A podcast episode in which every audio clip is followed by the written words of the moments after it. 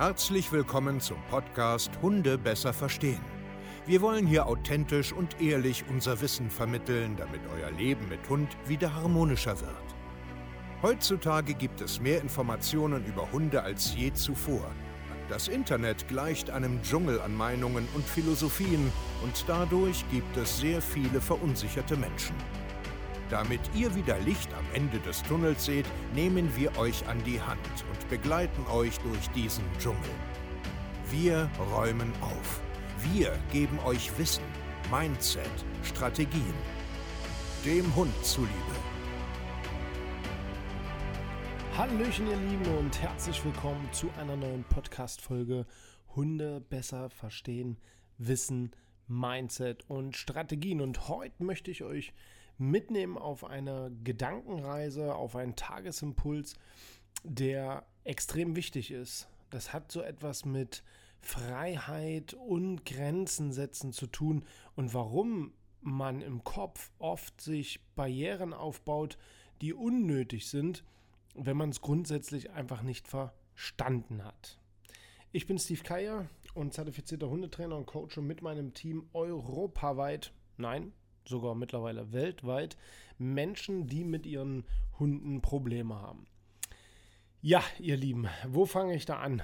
Hm, ganz aktuell hört ihr vielleicht meine Hunde neben mir äh, schmatzen. Wir sind gerade in Wien.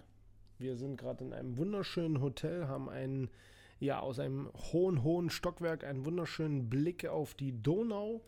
Wir haben heute einen schönen Tag hier auf der Donauinsel, ich glaube so heißt die, verbracht.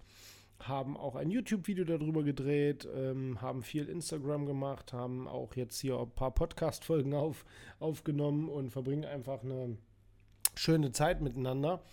Und ich habe gedacht, dieses Thema muss ich jetzt einfach hier nochmal abends, bevor ich jetzt ins Bett gehe, nochmal ansprechen. Das war auch wieder so ein, so ein Gespräch mit einem unserer Coaching-Kunden bei uns äh, im Training, wo es Missverständnisse im Kopf gibt, wo Zweifel auftreten und wo man dann eventuell falsche Entscheidungen trifft.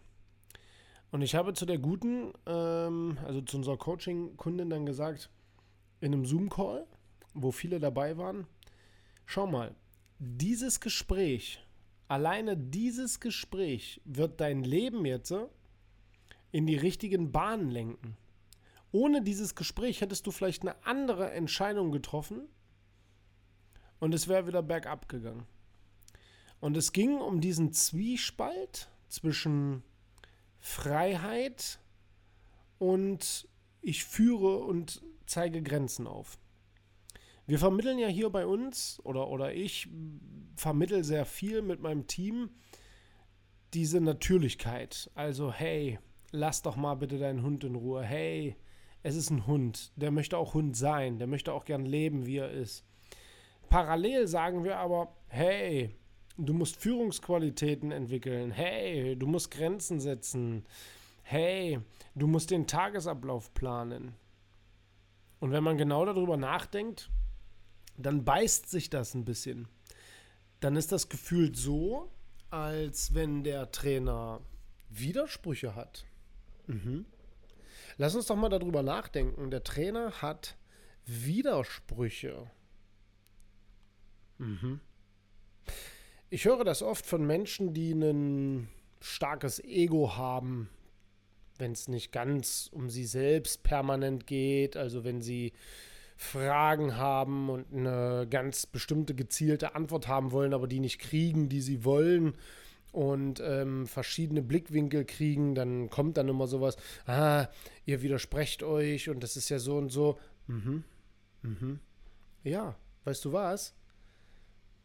Natürlich widersprechen wir uns, weil du es noch nicht verstanden hast. Ja, ich muss meinen Hund Hund sein lassen, ihn Freiheit ermöglichen. Der muss mal laufen, der muss mal rennen, der muss Blödsinn machen, der muss sich im Dreck wälzen, der muss mal einen großen Radius haben, der muss mal toben, sich mit anderen Hunden in der Flocken haben, der muss mit dir mal diskutieren, der muss dreckig sein, der muss nass sein, der muss, der muss so viel. Aber zuallererst müssen wir erstmal erziehen und Grenzen setzen. Und da ist der große springende Punkt, was viele halt nicht verstehen. Das heißt, Menschen, die zum Beispiel zu uns kommen, fangen an zu arbeiten, sind so im zweiten, dritten, vierten Monat vielleicht und müssen ihren Hund erstmal in die richtige Bahn bringen. Das bedeutet, wir haben Rituale, wir haben Tagesstrukturen, wir arbeiten an dem Problem, an dem Problem, an dem Problem. Und ja, es gibt auf einmal plötzlich viele Grenzen. Und dann kommt plötzlich dieses komische, dieses komische Gefühl von, ach Mensch, ich muss doch und muss doch, also dieser Widerspruch im Kopf. Ich muss doch eigentlich meinem Hund Freiheit schenken, aber, aber, aber, aber ich muss, ich muss hier so viel, so viel Grenzen machen. Irgendwie weiß ich nicht, ob ich auf dem richtigen Weg bin und ob ich vielleicht zu viel will und ob ich das und so und so und so weiter. Ja, genau. Und was passiert dann? Wenn man keinen an seiner Seite hat, der objektiv, ja, jahrzehntelange Erfahrung hat und dann einfach dazwischen und sagt, jetzt halt doch mal deinen Schnabel, es ist Bullshit, was du gerade erzählst, hör auf damit, treffen sie eine falsche Entscheidung. Und fangen an, wieder sich viel zu früh zu lösen. Viel zu früh wieder Sachen durchgehen zu lassen. Viel zu früh wieder nicht mehr so pingelig zu sein. Viel zu früh wieder, ach, ist ja, passt ja schon, ist in Ordnung. Ja, ich hab dich auch gern. Und dann fängt der ganze Kreislauf wieder von vorne an. Und um dir da jetzt was mitzugeben, du musst, wenn du deinen Hund in die richtigen Bahnen wieder lenken willst, musst du lange einen Rahmen aufbauen. Und in diesen Rahmen kann man sich aber frei bewegen. Es ist ein Unterschied, ob ich meinen Hund einfach sinnlos frei laufen lasse oder ob es gezielte Momente sind. Es ist ein Unterschied, ob ich einfach nur spazieren gehe oder mein Spaziergang hat Strukturen. Und in diesen Strukturen sind aber trotzdem Spaß, Fun und Freiheit dazwischen. Und das checken einfach viele nicht. Ich muss, wenn ich einen Welpen habe, zum Beispiel das erste Jahr mal hart arbeiten und mal richtig was investieren. Und wenn ich es richtig gut mache, ja, haben wir auch einige Familien, die, von, die uns von Anfang an begleitet haben und die wirklich diszipliniert arbeiten, die haben dann ein Leben lang Ruhe.